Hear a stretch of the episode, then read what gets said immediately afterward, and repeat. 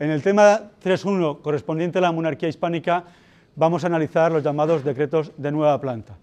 Los decretos de nueva planta suponen la culminación de ese proceso de unificación jurídica que se inició ya en la época de los reyes católicos y que pervive durante toda la dinastía de los Austria. Para ello vamos a entender o vamos a tratar de alcanzar los siguientes objetivos.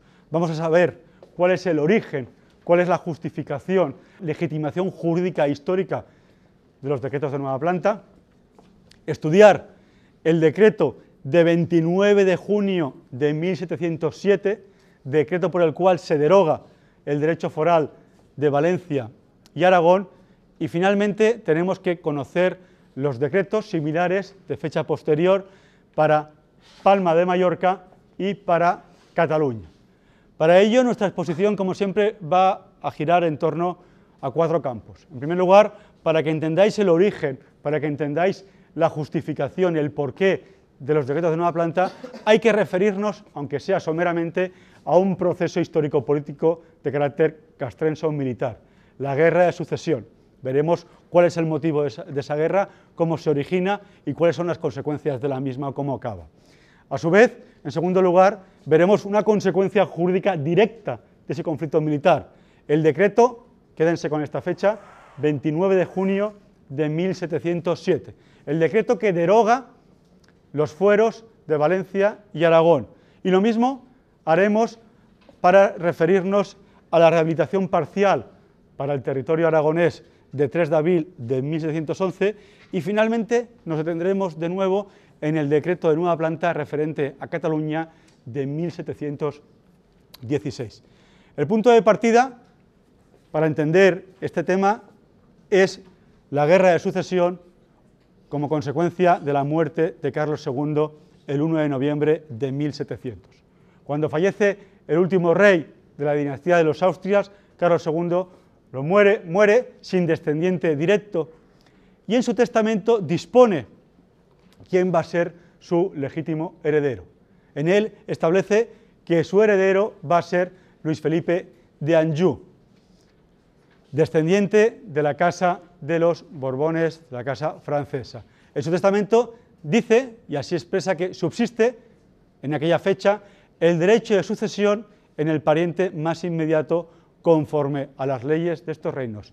Y le llamo al duque de Anjou, hijo segundo del delfín francés, a la sucesión de todos mis reinos y dominios, sin excepción de ninguna parte de ellos. Hasta aquí todo normal.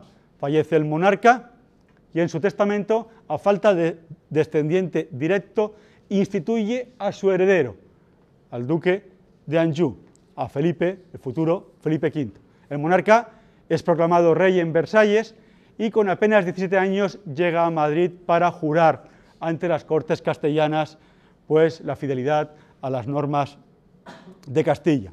Además, en ese intervalo de tiempo también pues formaliza matrimonio por poderes con la descendiente de la Casa de los Saboya, María Luisa Gabriela. A finales de ese mismo año, de 1701, inicia el monarca su traslado desde la corte, desde Madrid, hasta Cataluña para recibir a su prometida, a su mujer, en este caso ya, a María Luisa Gravila de Saboya. Ese viaje es importante para nuestro estudio porque se aprovecha, se planifica ese viaje para que el monarca Felipe V, ya proclamado rey en Castilla, jure fidelidad a los fueros de los territorios de Aragón. Así se describe en algunas crónicas de la época en las que se dice que el monarca desde el principio resolvió celebrar cortes en las partes de Aragón. ¿Cortes para qué? Para que fuera instituido rey de Valencia, de Aragón o de Cataluña y pudiera, por tanto, al mismo tiempo recibir el juramento y fidelidad a los fueros de aquellos territorios. Así, Felipe V determina crear cortes, convoca cortes en Zaragoza, convoca cortes en Barcelona y también estaban previstas cortes para las tierras de Valencia. El problema es que en ese intervalo de tiempo ocurre un hecho importantísimo no solamente a nivel nacional, a nivel de la península, sino también a nivel europeo. El hecho de que Felipe, de que el duque de Anjou, haya sido nombrado, haya sido instituido heredero del trono de España, plantea ciertos recelos a otros países europeos, sobre todo a ingleses, holandeses y a los austriacos. ¿Por qué? Porque el que la corona de España recayera en un descendiente de la dinastía borbónica, de la dinastía francesa, podía provocar que en un futuro más o menos inmediato las coronas de Francia y la corona de España, de Castilla y Aragón en este caso, la monarquía hispánica, recayeran en la misma persona. Si eso ocurriera, si eso ocurriese, iba a romper, iba a acabar con el equilibrio en las relaciones internacionales en Europa. Iba a nacer un país fuerte con la unión de Francia y España, de la monarquía hispánica, que iba a dejar en una posición desventajosa al resto de potencias europeas, Inglaterra, Holanda y Austria. Por eso, ante ese problema interno, de esa cuestión de sucesión a un reino concreto, de sucesión a la monarquía hispánica, Inglaterra, Holanda y Austria toman partido y proclaman legítimo sucesor de Carlos II al archiduque austriaco Carlos, iniciándose un conflicto bélico, una guerra de carácter europeo que va a tener sus repercusiones en toda la península, iniciándose la denominada Guerra de Sucesión. No vamos en el que se enfrentan, como vemos en este mapa, pues territorios de la Corona de Castilla y Aragón, en este caso ya veremos territorios de Corona de Castilla con Francia, frente a Inglaterra, Holanda y el Imperio. La guerra se desarrolla en distintas fases. Una primera fase que va desde 1701, 1702 hasta 1706, que es propicio, en el que vemos un avance de las potencias, de las potencias aliadas austriacistas.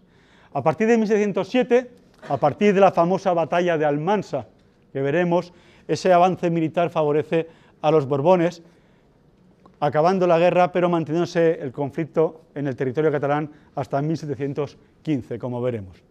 Sin ánimo de ser exhaustivo, pero únicamente a título ilustrativo, tener en cuenta que en la primera fase de la guerra, la que va desde 1701 a 1706, que fue propicia a las potencias austracistas, la guerra se inicia en el norte de Italia, es una guerra europea entre franceses y austriacos, pero en el año 1702 esa guerra se traslada a la península, entrando con el asedio de las tropas británicas a la bahía de Cádiz.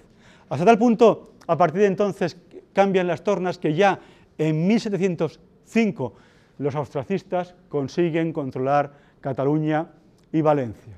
En ese momento, las tornas van a cambiar a partir del año 1707 con la conocida batalla de Almansa, cuando las tropas favorables al rey Felipe V, al candidato al duque de Anjou, al candidato de la dinastía de los Borbones, van a conseguir conquistar los territorios del antiguo reino de Valencia, Villena, Novella, Elche, hasta entrar en la propia capital del reino.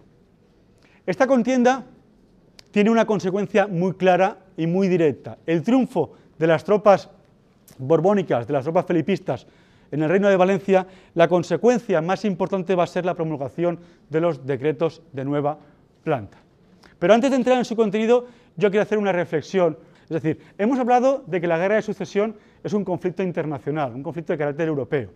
Es, es una cuestión, un asunto interno de la monarquía hispánica que tiene repercusión internacional en tanto en cuanto ese miedo a la ruptura del equilibrio en las relaciones internacionales pues plantea eh, que Inglaterra, Holanda y Austria declaren la guerra a España y a Francia en favor de su candidato, el archiduque Carlos de Austria. Hemos hecho referencia a cómo en el primer momento hay un avance, gana la opción austracista, la opción del archiduque Carlos de Austria, y consigue consolidarse en los antiguos territorios de la Corona de Aragón, Valencia, Aragón y Cataluña. Una advertencia, una cuestión. Ese, el hecho de que estos territorios se manifiesten a favor de la causa austracista, viene vinculada también a lo que representan ambos candidatos. Felipe V, el duque de Anjou, viene de la casa de los Borbones, una casa francesa, la dinastía francesa. La monarquía francesa, históricamente, la dinastía borbónica, se ha caracterizado por ser una monarquía fuertemente centralista. De hecho, el reino francés es un estado fuertemente centralizado. ¿De acuerdo? Frente a este modelo, Luis Felipe d'Anjou, a los valencianos, catalanes y aragoneses se les plantea un candidato, el archiduque Carlos de Austria, que no representa la centralización, que no representa un poder fuerte, un poder real regio, que pueda atentar, que pueda violentar sus normas, sus usos forales. Por eso el apoyo, por eso el respaldo de aragoneses, valencianos y catalanes a la causa del archiduque Carlos de Austria, porque entendían que esta era la causa que menos podía perjudicar a sus intereses forales, en tanto en cuanto la dinastía de los archiduques de Austria no era una monarquía tan centralizada o con esa tradición tan centralista como era la Casa de los Borbones francesa. Pues bien, como os comentaba, la consecuencia directa a nivel jurídico del triunfo de Felipe, de las tropas felipistas, de Felipe V, en la batalla de Almansa, será la promulgación de los decretos de nueva planta. El primer decreto, son varios, es el decreto de 29 de junio de 1707. Vamos a estudiar su contenido, un contenido que consta de un preámbulo en el que expone las razones, los motivos, se justifica el por qué se promulga ese decreto y la decisión que ahí se adopta, y veremos la parte dispositiva, en qué se concreta. El preámbulo empieza con estas palabras archiconocidas y de relevancia. Considerando haber perdido los reinos de Aragón y de Valencia y todos sus habitadores por el rebelión que cometieron, faltando enteramente al juramento de fidelidad que me hicieron como a su legítimo rey y señor, todos los fueros, privilegios, exenciones y libertades que gozaban y que con tan liberal mano se le habían concedido así por mí como por los señores reyes, mis predecesores. En este preámbulo encontramos las razones, los motivos por los cuales Felipe V destituye, deroga, anula el derecho foral valenciano y aragonés. Y la justificación es clara, lo hace en virtud del derecho de conquista. En tanto en cuanto los territorios aragoneses y valencianos han faltado por el rebelión que cometieron, dice el decreto, a su juramento de fidelidad y sometimiento al monarca, el rey, en virtud de las teorías medievales que antes comentábamos en la anterior exposición del derecho de conquista, tiene la facultad, tiene la potestad para ignorar el derecho, el orden político preexistente en ese territorio y dar a ese territorio de un nuevo derecho. Y así lo hace. Conforme a esa justificación, el decreto de 29 de junio de 1707 abole, deroga el derecho foral valenciano y aragonés y da a esos territorios una nueva planta, una nueva forma de organizar las audiencias de Aragón y de Valencia. En cuanto al contenido del decreto de 29 de junio de 1707 encontramos dos grandes decisiones. De un lado, en la parte dispositiva, se derogan los fueros, privilegios, prácticas y costumbres hasta entonces vigentes en esos territorios, en Aragón y en Valencia. He juzgado por conveniente, dice el monarca en ese texto, en ese decreto, abolir y derogar enteramente, como desde luego doy por abolidos y derogados, todos los referidos fueros, privilegios, práctica y costumbre, hasta aquí observados en los referidos reinos de Aragón y Valencia, siendo mi voluntad que estos se reduzcan a las leyes de Castilla. Y en segundo lugar, la segunda decisión que se adopta en este decreto es que da una nueva organización, una nueva planta, de ahí el nombre, decretos de nueva planta, a las audiencias valencianas, a la audiencia maña. En consecuencia, he resuelto que la audiencia de ministros que se ha formado para Valencia y la que se ha formado se forme para Aragón, se gobierne y maneje en todo y por todo, como las dos chancillerías castellanas de Valladolid y Granada. Esta es la primera consecuencia directa del fin de la guerra de sucesión.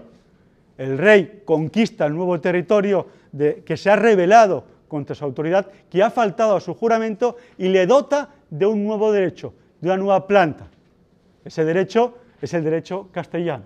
Lógicamente, esa decisión va a generar protestas, memoriales de queja elevados al monarca, en el que le suplican al rey zaragozanos y valencianos que se le rehabilite, que se le recupere parte de su derecho, al entender que esa rebelión que justificaba el decreto de 29 de junio de 1707 no había sido generalizada, sino que determinados señores valencianos, determinados señores aragoneses se habían mantenido fieles a Felipe V y por tanto debía respetarle sus derechos, sus prerrogativas y privilegios. Y por ese motivo, señalar que apenas un mes después del primer decreto de 29 de junio de 1707, se promulga un nuevo decreto aclaratorio, el 29 de julio de 1707, aclaratorio del primero, en el que reconoce que esa rebelión no fue generalizada y por tanto admite que aquellos señores, que aquellas ciudades o villas que, que se hayan mantenido fieles y leales a la causa felipista mantengan su derecho. Pero es una recuperación parcial y específica y particular para aquellos señores. En ningún momento este decreto de 29 de julio de 1707, aclaratorio del decreto derogatorio de, de junio de ese mismo año, en este ningún momento decía este decreto recupera de forma generalizada el derecho civil, ni el derecho foral, mejor dicho, valenciano, ni aragonés. Esa recuperación del derecho foral aragonés se producirá años después. El 3 de abril de 1711, el monarca promulga un nuevo decreto de nueva planta, el segundo en importancia. El primero, el 29 de junio de 1707, con, una, con uno aclaratorio de julio de ese mismo año, pero el segundo decreto por importancia es este decreto de 3 de abril de 1711. Es un decreto por el cual se rehabilita parcialmente el derecho foral aragonés al restablecerse la posibilidad de que en la audiencia de Zaragoza los pleitos entre particulares, los pleitos civiles, se rijan por el derecho foral. Dice que la sala civil ha de juzgar los pleitos que ocurrieren según las leyes municipales de ese reino de Aragón. Este decreto de 1611 se asigna, se adjudica única y exclusivamente para Aragón y afecta su derecho civil. A partir de entonces, a partir de 1611, Aragón recupera de nuevo su derecho privado, no así el público. llegado a este punto, nos interesa preguntarnos una cuestión, es decir, este decreto rehabilitador del derecho foral aragonés, ¿por qué no se produce también para el derecho valenciano? Es decir, ¿por qué no hay un decreto similar para Valencia? Es cierto que en muchas ocasiones, en numerosos momentos, los valencianos se dirigieron al monarca suplicando la recuperación de sus leyes. De hecho, está contrastado históricamente que durante una estancia de Felipe V en Valencia, en el año 1619, donde recibió faustos y honores el monarca, pues se le solicitó expresamente al monarca la recuperación de las leyes en el orden civil para los valencianos. En esa petición se alegaba los motivos por los cuales los valencianos pedían la recuperación de su derecho civil, al igual que Zaragoza, por la dificultad que el cambio de sistema había planteado en la práctica del derecho entre abogados y jueces, que tendrían que saber ordenamientos dobles, tanto el castellano como en este caso como el foral.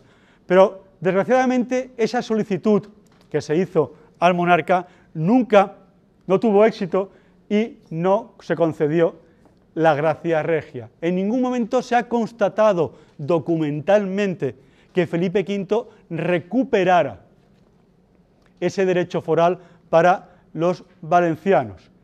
De hecho, la historiografía valenciana, la doctrina, ha tratado de buscar una explicación, una razón a cuáles son los motivos por los cuales Valencia no recuperó ese derecho. Hay distintas teorías, motivos de carácter político, jurídico o económico. Desde el punto de vista político, se dice que Valencia no recuperó nunca sus fueros porque siempre le faltó un patriótico sentimiento nacionalista.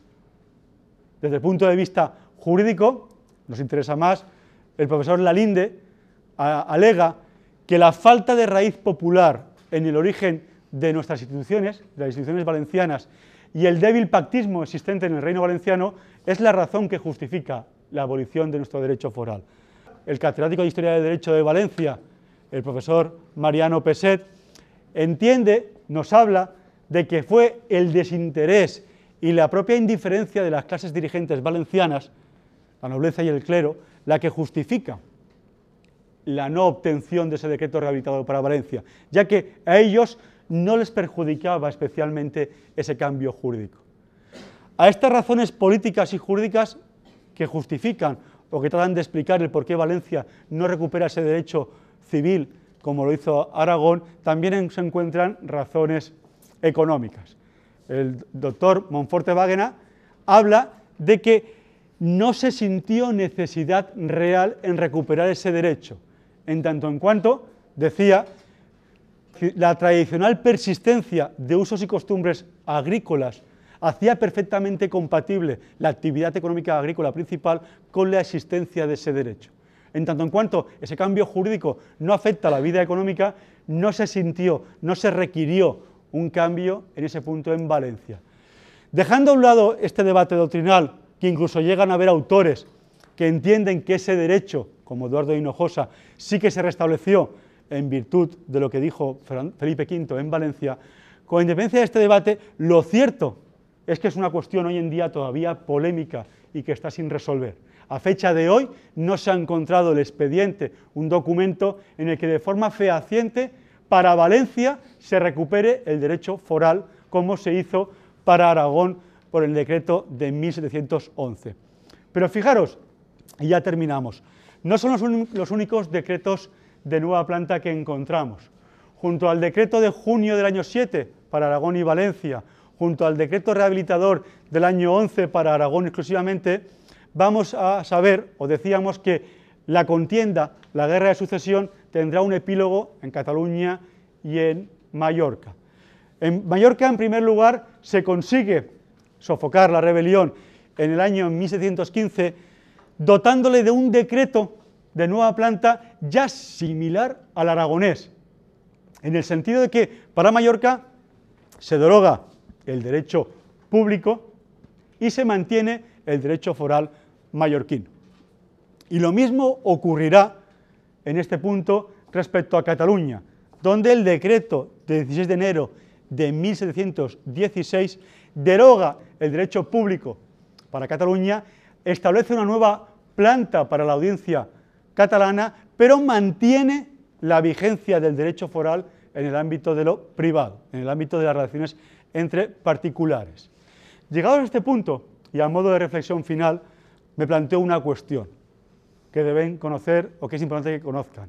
¿Cuáles fueron las consecuencias jurídicas de los decretos de nueva planta en general? Los hemos visto, los hemos relatado, vuelvo a, a insistir en ellos, y la consecuencia clara, muy importante, es que los reinos perderán sus instituciones político-administrativas, manteniendo su derecho privado, excepto Valencia. Por tanto, a partir de los decretos de nueva planta, los consejos de Aragón y Castilla se refunden en el llamado Consejo Real, pasando a denominarse a partir de entonces Consejo de Castilla. De igual modo, las antiguas cortes aragonesas de Valencia, de Aragón y Cataluña desaparecen y se refunden todas ellas en las cortes castellanas. A nivel de administración territorial, desaparece la denominación de los virreyes, tradicional propia de la corona de Aragón, y pasa todo a estar en manos del capitán general. De igual manera, en las audiencias, las audiencias aragonesas se sustituyen por las chancillerías castellanas. A nivel municipal también encontramos cambios importantes, en tanto en cuanto se implanta en Aragón el sistema de elección hereditario de los cargos municipales propio de Castilla, sustituyendo el modelo electivo que hasta entonces regía en Aragón, Valencia y Cataluña. Y de igual manera, el castellano pasa a ser obligatoriamente la lengua oficial de la administración y se una consecuencia económica muy importante, las tasas, los impuestos por los llamados puertos secos, creándose un gran mercado de intercambio comercial en todo el territorio peninsular. Con esto hemos dado cuenta de lo que son los decretos de nueva planta. En resumen, hemos querido en primer lugar pues resumir o conocer las causas del porqué de ese decreto, cuáles son sus orígenes, se encuentran en la guerra de sucesión, en ese problema eh, dinástico que se plantea tras la muerte de Carlos II, un problema a priori interno, pero que tendrá repercusiones europeas por el miedo de la potencia anglosajona, holandesa y austriaca a que se rompa el equilibrio entre las potencias europeas.